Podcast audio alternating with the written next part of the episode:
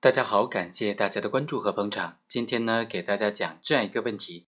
刑事和解协议能不能撤销，能不能反悔的呢？法院能不能认定这个刑事和解协议是无效的呢？我们来看一下，首先是《刑事诉讼法司法解释》第四百九十九条就明确规定了，对于公安机关、人民检察院主持制作的和解协议书，当事人提出意见的、提出异议的。人民法院就应当审查，经过审查和解是自愿合法的话，对和解协议的效力就进行确认，不需要重新制作新的和解协议书。如果和解不具有自愿性合法性，就应当认定为是无效的。和解协议被认定为无效之后，当事人双方重新达成和解的，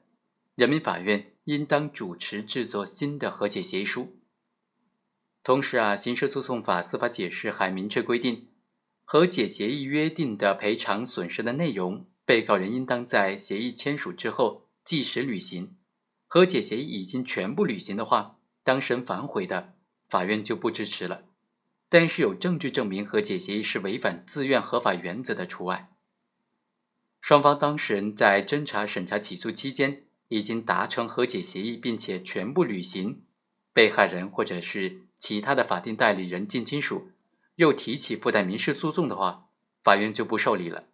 但是现有证据能够证明和解协议是违反自愿合法原则的除外。根据上述的法律规定呢，我们可以发现，和解协议呢它是能够撤销的，它是能够被认定为是无效的。和解协议书无论是民事的还是刑事的，它认定它的效力的关键就是双方自愿。而且内容合法，如果是双方自愿内容合法的话，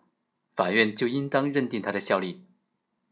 而如果说法院经过审理查明之后，发现这个和解协议的订立啊是违反当事人双方的自愿的原则的，或者说内容是违法的，那么法院就应当认定这个和解协议是无效的。好，以上就是本期的全部内容，我们下期再会。